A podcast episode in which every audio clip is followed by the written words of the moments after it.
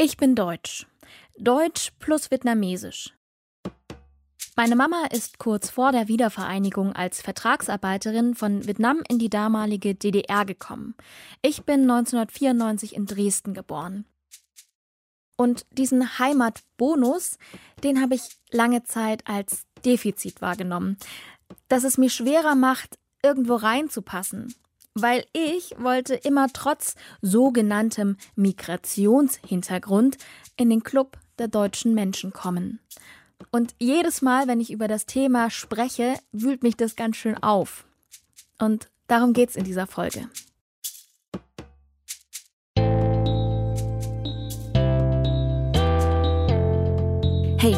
Ich bin Ann und das ist auf Heimatsuche. Der Name ist hier Programm, denn ich will wissen, was bedeutet dieser komische Begriff Heimat überhaupt. Diesmal geht es darum, wie das ist, wenn man gleich mehrere Heimaten hat.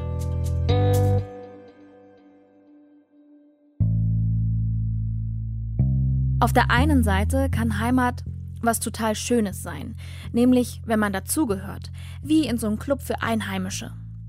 Auf der anderen Seite ist Heimat aber auch immer was sehr Exklusives.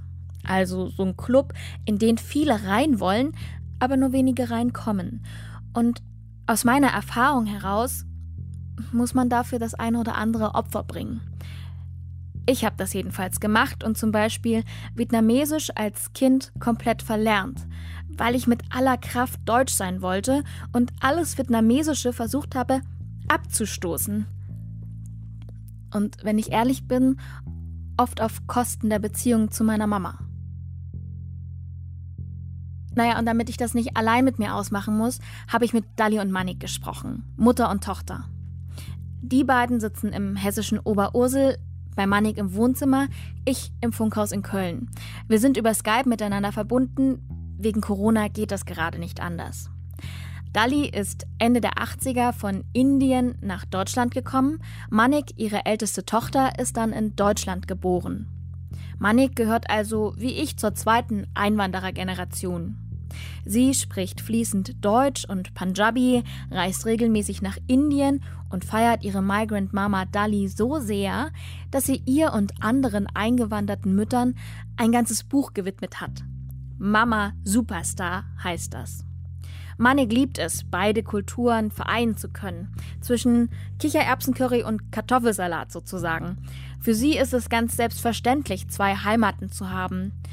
Wie sie im Gegensatz zu mir diese Balance hält, erklärt sie in unserem Gespräch so. Früher habe ich immer gesagt, ich bin 50 Prozent Deutsch und 50 Prozent Inderin, wenn Leute mich gefragt haben. Aber inzwischen denke ich so, das ist so eine doofe, aufgezwungene Antwort von außen. Jetzt sage ich immer, ich bin 100% Deutsch und 100% Inderin und das geht. Und nur weil es in deinem Kopf nicht geht, das ist jetzt nicht mein Problem. Ich bin da noch nicht gar nicht so weit wie du, Manik, würde ich sagen, weil ich auch sage, meine Heimat ist vor allen Dingen Deutschland. Ich habe noch ein distanziertes Verhältnis, wenn ich ganz ehrlich zu mir bin, zu Vietnam. Und sehe das aber auch, so wie du das gesagt hast, dass das so ein aufgedrücktes Ding ist, dass ich das Gefühl habe, in meinem Leben konnte ich nie zwei Heimaten entwickeln, weil alles darauf forciert war, dass ich vor allen Dingen erstmal in dieser einen Heimat Deutschland ankomme. Und ich bin total neidisch, wenn ich dann höre, dass Leute sagen, ich habe 100% indische Heimat und 100% deutsche Heimat. Wie machst du das? Ich glaube, ich hatte auch viel Glück, wie meine Eltern das einfach gemacht haben, wie sie uns erzogen haben, weil irgendwie haben sie uns mit diesem Bewusstsein großgezogen, dass wir Deutsche sind und dass wir dementsprechend auch deutsche Rechte haben und äh, hier uns zu Hause fühlen es war auch irgendwie, ich glaube, so eine, so eine ganz junge Erinnerung von mir ist einfach, wie meine Eltern bei jeder WM, EM, irgendwas, wo eine deutsche Sportmannschaft irgendwie aktiv war, total ausgerastet sind, immer in Schwarz-Rot-Gold rumgelaufen sind und man unbedingt Deutschland-Fan sein musste. Also wenn in der Klasse darüber gesprochen wurde, für welche Fußballmannschaft bist du, dann war ich so voll verwirrt. Ich so, Entschuldigung, es gibt gar keine Option. Deutschland, one and only. Und ich bin mit diesem Bewusstsein groß geworden. Aber gleichzeitig haben meine Eltern auch schon immer gesagt, die eigenen Wurzeln sind wichtig und die eigene Kultur ist wichtig. Und die wurde ja auch bei uns schon intensiv gelebt. Also die hinduistischen Feiertage. Wir waren in der Kindheit immer alle zwei Jahre in Indien. Meine Mama trägt ja immer noch traditionelle indische Kleidung und wir haben auch viel zu Hause Punjabi gesprochen. Deswegen da wurde auch viel Kultur, indische Kultur weitergelebt. Und ich glaube, als Kind fand ich das anstrengend. Als Kind habe ich mir manchmal gedacht, oh, können wir nicht einfach nur Deutsch sein? Aber ich glaube, es ist auch so, wie du gesagt hast, an, dass das von außen so aufgedrückt ist. Also als Kind, du musstest dich halt entscheiden. Du durftest eigentlich nicht sagen, ich habe zwei Kulturen oder zwei Heimaten oder ich bin halt beides. Und ich glaube, die deutsche Kultur erlaubt nicht so viel Ambiguität. Ambiguität. Das heißt so viel wie Doppeldeutigkeit, Mehrdeutigkeit. Und ich gehöre leider auch zu den Menschen, die mit dieser Mehrdeutigkeit nicht so viel anfangen können die dies bis heute anstrengend finden, beide Welten miteinander zu vereinen. Eine wir-deutsche Freundin hat mir mal gesagt, ich mache es mir ganz schön einfach, wenn ich mein Vietnamesischsein so verleugne. Damals fand ich das ganz schön unfair, auch ein bisschen gemein. Jetzt kapiere ich, was sie meint. Es ist anstrengend, zwei Heimaten zu haben, klar, weil man anders ist als die Mehrheit, aber wer diese Anstrengung wagt, wird beschenkt. Dallis Liebe zu Deutschland beginnt 1987 am Frankfurter Flughafen. Es ist Winter und ihr erster Gedanke ist, Deutschland ist eiskalt. Doch an die Temperaturen gewöhnt sie sich bald. Sie lernt Land und Leute lieben. Bei ihrem Job als Pflegerin lernt Dalli von den älteren Menschen Redewendungen wie die Seele baumeln lassen und kocht im Gegenzug Kichererbsencurry. Mit ihrem indischen Mann gründet sie eine Familie und erfüllt sich ihren Traum vom Eigenheim. Für Dalli ist der größte Luxus kein Urlaub, sondern auf ihrer braunen Ledercouch sitzen und durch die bodentiefen Fenster ins Grüne schauen. Natur pur, sagt sie und lacht. Im Gegensatz zu ihrer Tochter Manik steht Deutschland für Dali ganz klar über Indien. Das überrascht mich im ersten Moment so ein bisschen, denn bis heute feiert Dali alle hinduistischen Feiertage, kocht nur indisch und trägt auch noch traditionelle indische Kleidung. Trotzdem fühlt sie sich in Deutschland einfach wohler. Hier schätzt sie die Sicherheit und Sauberkeit und sie sei eben ein richtiger Deutschland-Fan. Was ich mich aber frage ist, reicht Deutschland-Fan sein? Richtig nicht, aber, aber viel von Herzen Deutsch. aber Mama, wir hatten ja vor kurzem drüber gesprochen, da hast du gesagt, okay, du bist irgendwie schon Deutsche. Ja, ich habe gesagt, von Herzen bin ich Deutsch. Mehr wie die Deutschen. Du bist Deutscher als die Deutschen. Wie hast du das denn angestellt, Dali? Ich liebe Deutschland. Wenn meinetwegen hier Probleme gibt, ich leide. Wenn wir Fußball verlieren, leide ich wirklich schlimmer als die Deutschen. Ja? Oder wenn jemand über Deutschland negative Kommentare lässt, ich äh, gebe immer Kontra. Einmal ist passiert, ich war auf dem Markt und Deutschland hat ein Spiel verloren. Ich weiß nicht, wann, das war es lange her. Dann sagte ein Ausländer, wo ist Deutschland? Deutschland weg. Dann habe ich gesagt, du steht auf Deutschland, das ist Deutschland, wo du steht. Ja, dann war er ruhig. Also man muss ja sagen, meine Eltern hatten schon so einen unbedingten Nationalstolz mit diesen Flaggen und allem, bevor das überhaupt in Mode war. Alle unsere Autos hatten sechs Fahnen auf einmal. Also meine Mutter ist da total ausgerastet. Und ich weiß noch, als Kind fand ich das irgendwie total cool und ich hatte viel Freude daran. Aber so als junge Erwachsene habe ich dann auch manchmal gedacht, dass Deutschland nicht immer dankbar meinen Eltern gegenüber war oder den MigrantInnen gegenüber. Weil die erste Generation, das sind die, die haben oft so eine Mentalität wie Gäste. Wir sind hier zu Gast und deswegen muss man dankbar sein für das, was man hat.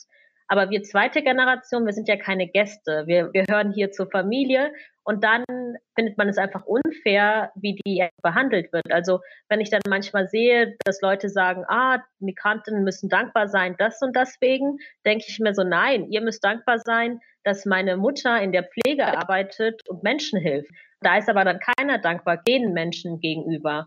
Und ich glaube, umso älter man wird und umso mehr man dann auch Probleme sieht wie Rassismus, dann ist so ein bisschen die Deutschland-Euphorie auch ein bisschen bei mir, hat da nachgelassen.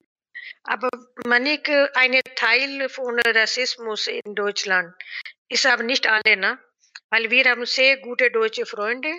Ich habe viele äh, schöne Erfahrungen gemacht mit den Deutschen. Die Freunde, wo ich richtig verlassen kann, sind die Deutschen. Aber also für mich klingt es jetzt als Außenstehende schon so, als hättest du dann über Rassismus hinweggeschaut. Ja, das schon. An es ist so, in der Pflege sind halt alte Leute, die schimpfen viel über Ausländer. Ne? Einmal war meine Chefbesuch und die eine Frau hatte geschimpft über Ausländer. Dann sagte meine Chef, aber das darf die Frau Chander nicht wissen, das meinte mich. Und dann sagte, nein, die meine ich auch nicht. Die haben mich irgendwie ein bisschen rausgenommen von dieser ganzen Masse. Vielleicht kommt drauf an, weil ich auch Deutschland liebe. Und die wissen, dass ich nicht so bin, wie die typische Ausländer.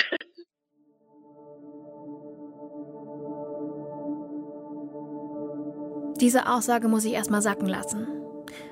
Und deswegen reagiere ich im Gespräch auch nicht direkt darauf, so wie ich mir das jetzt wünschen würde. Im Nachhinein frage ich mich natürlich, was meint Dali mit dem typischen Ausländer?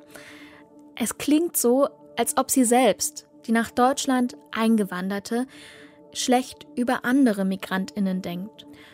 Und damit man nicht mit denen über einen Kamm geschoren wird, müsse man sich eben noch besser benehmen. Das ist sozusagen ihre Devise. Und die erinnert mich wiederum an ein Buch von Mohammed Amjahid. Das heißt Unter Weißen. Da bringt er das Dilemma vom, in Anführungszeichen, Vorzeigemigranten ganz gut auf den Punkt.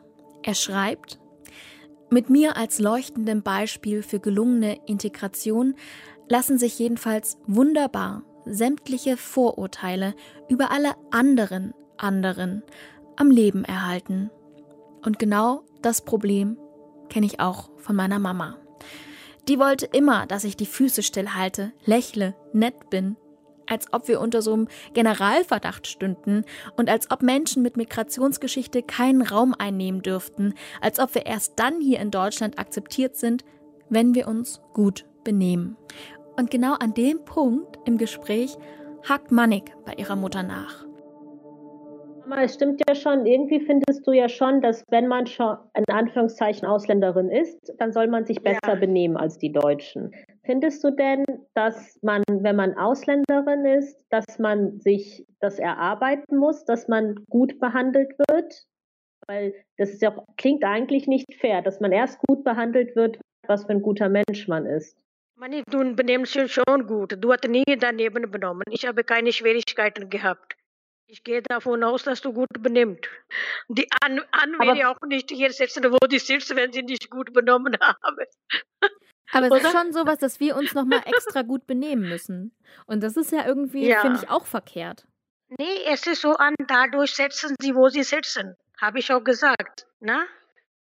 Denn ich glaube, das bringt schon irgendwie ein bisschen Power. Diese Pushmittel von Eltern, du musst besser sein. Unbewusst haben wir gemerkt, wenn ihr beide für einen Job bewerbt, ne? wenn eine Deutsche dabei ist, die besser als ihr seid, dann kriegt sie das Job. Und wenn ihr besser seid, dann kriegt ihr Job. Deswegen haben wir gesagt, das muss sie besser sein als die Deutschen. Aber glaubt ihr, dass wir bei gleicher Qualifikation wirklich immer die gleichen Voraussetzungen haben, bei so einem Bewerbungsgespräch zum Beispiel? Also die Mama sagt ja nein. Äh, die Mama sagt, wir müssten besser sein weil ich habe Erfahrung gemacht, aber ich denke, Rassismus ist bedeckt da. Ja? Man, ich glaube, damals in der Schule haben wir doch auch gelebt. Weißt ja, du das? Vielleicht, ja, das war so eine Privatschule um die Aufnahme zum Gymnasium. Aber wer weiß, ja, vielleicht habe ich das auch nicht so gut oder? gemacht. Okay, das finde ich jetzt interessant. Hier drehen sich die Rollen auf einmal um. Es ist das erste Mal im Gespräch, dass Dali auf strukturellen Rassismus aufmerksam macht. Und jetzt geht Manik in die Defensive. Aber dieses Mal ist es Dali, die ihre Tochter mit dieser Begründung nicht davon kommen lässt und das Problem direkt anspricht. Ich denke, Mani, das ist so, irgendwo dieser Rassismus ist schon bedeckt da. Es wird schon geguckt, ne? deine Aussehen und deine Leistung Aber wenn du besser bist, dann sagen die, okay, dann können wir nicht, äh, wie sagt man, aussortieren, weil die schon besser ist. Du findest das ja nicht gut, oder? Du findest eigentlich, ich es finde nicht egal. gut. Nein. Genau. Mhm. So, Aber wir sind machtlos, Mani. Die sagen nicht offiziell, wir nehmen nicht, weil du Inderin bist. Ja? Die finden einen anderen Grund. Also wenn du da sagst, Ja. dass du da machtlos bist und gleichzeitig sagst du, du bist ein riesen Deutschland-Fan. Wie kann das sein, ein Ja. riesen Deutschland-Fan zu sein, wenn Deutschland das zulässt? Ja, Problem ist, ich habe keine Macht. Tja. Und mit dieser Machtlosigkeit hat sich Dali anscheinend mit der Zeit einfach arrangiert. Sie sieht über Unrecht hinweg, lächelt die Probleme weg, bleibt einfach stur freundlich und fordert von ihren Kindern das Gleiche. Und das, obwohl sie gleichzeitig so eine selbstbewusste Tochter wie Manik aufgezogen hat, die ihrer Mutter im Gespräch immer wieder Kontra gibt. Manik lässt Dinge nicht einfach so stehen. Sie erklärt ihrer Mutter, dass diese Machtlosigkeit auch etwas mit Rassismus zu tun hat.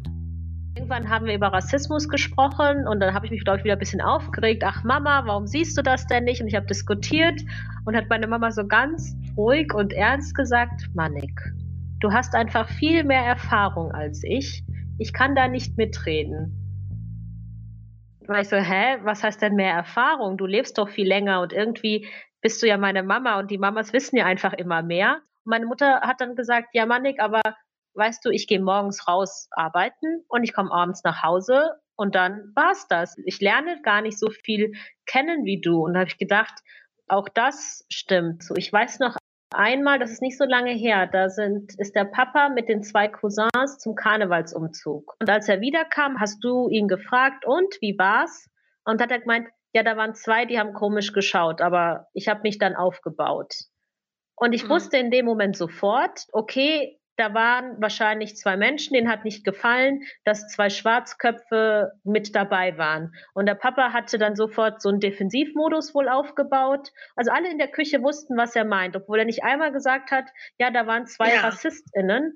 Ähm, und davor musste ich unsere Kinder jetzt beschützen. Also habe ich mich so positioniert, dass die sehen, hey, wenn du den Ja. Kindern was tust, dann bin ich da. Das ist das nächste an Rassismus, was jemals angesprochen wurde in unserer Familie. Problem war, ich habe Rassismus selber nicht so wahrgenommen. Ne? Man, ich glaube, wir haben Rassismus mit böse Menschen irgendwie so äh, verwechselt. Ja? Aber hast du versucht, deine Kinder davor zu schützen? Weil äh, das ist ja das, was Eltern vor allen Dingen machen. Sie beschützen ihre Kinder. Natürlich, natürlich, natürlich. Also Mama, weil du sagst ja, du hast natürlich versucht, uns zu beschützen, aber wenn du nicht wusstest, was Rassismus ist, wie konntest du uns denn beschützen? Nur, weißt, was Mani, das dass ist? keiner euch dumm anmacht, ne? Dass du alles bekommst, dass du keine Nachteile hast, ne? Verstehst du? Wenn du Handy gebraucht hast oder Laptop oder irgendeine Anschaffung war, wir haben immer gesagt, dass, dass die nicht denken, dass du. Moment. Meine Mama kriegt manchmal einen trockenen Hals. Keine Sorgen machen an. Ich auch. Dass Dali. wir Ausländer können uns nicht leisten, weißt du? Du weißt das. Okay, das finde ich Ja. sehr interessant, weil ich habe mir nie gedacht, oh, ich krieg das alles, weil meine Eltern wollen nicht, dass Leute denken, oh, die Dass, dass du keine, leisten? wir keine Geld haben, dann nicht leisten können. Ja. Ja, ich dachte immer, ihr habt gedacht, oh, wir sind so arm aufgewachsen und wir möchten, dass unsere Kinder alles haben. Zum Beispiel, Ja. dass du dir Sorgen machst, dass Leute Vorurteile haben, weil wir Ausländer ich heute das erste Mal. Du weißt, wenn du sagst, Mama, der bekommt das und die, dann haben wir, du bekommst das auch, ne? Meine Eltern haben fast äh, überkompensiert. Also ich habe auch viel mehr bekommen als andere von meinen Freundinnen oder Mitschülerinnen, weil ich habe dann einfach gesagt, ja, wir brauchen jetzt einen Computer für die Schule. Und ich glaube, ich war zehn. Das heißt, das muss irgendwie 98 gewesen sein. Da war so ein Computer gar nicht so üblich im Haushalt. Und dann hatten wir einen Computer. Also ich kenne das auch. Ich hatte Beyblades, wenn ich das wollte. Ich hatte Diddleblätter, wenn ich das wollte. Ja. Die haben alles bekommen, egal, Nintendo war damals auch so teuer. Die Shiva hat sogar Diddle gekauft, 170 D äh, äh, Euro oder DM, keine Ahnung. Wir haben immer noch stehen irgendwo. Das ist eine Erinnerung von Shiva, ne? von meiner Tochter. Meine zweite Tochter, die war jünger als die Manik. Und die lebt nicht mehr, das war Ah. ihre äh, Diddle. Shiva ist bei einem Verkehrsunfall in Indien gestorben. Als Dali mir vom Tod ihrer zweiten Tochter erzählt, bleibt sie ganz ruhig. Aber mir fällt auf, dass Shivas Tod auch etwas mit Dalis Heimatverständnis zu tun hat. Er hat nämlich ihr Verhältnis zu ihrem Geburtsland Indien nachdrücklich erschüttert. Selbst zehn Jahre später wollte Dali nicht mehr nach Indien reisen. Man weiß schon, dass niemand schuld dran ist, aber man will auch jemand Schuld geben an alles. Ne? Und wie hat es dein Verhältnis zu Indien beeinflusst? Sagst du heute, dass Indien deine Heimat ist, obwohl das passiert ist?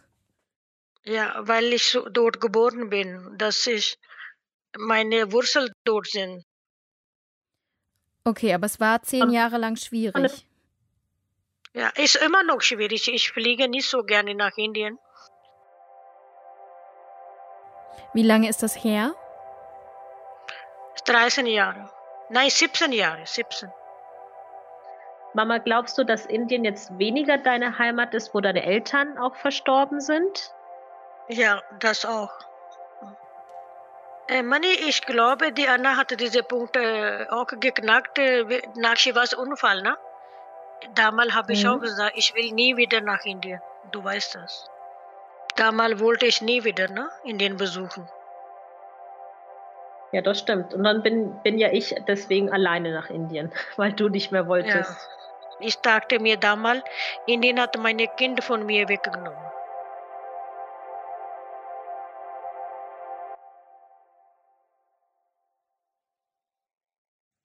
Ich bin mit meinen vier Kindern nach Indien gereist und mit drei nach zurückgekommen.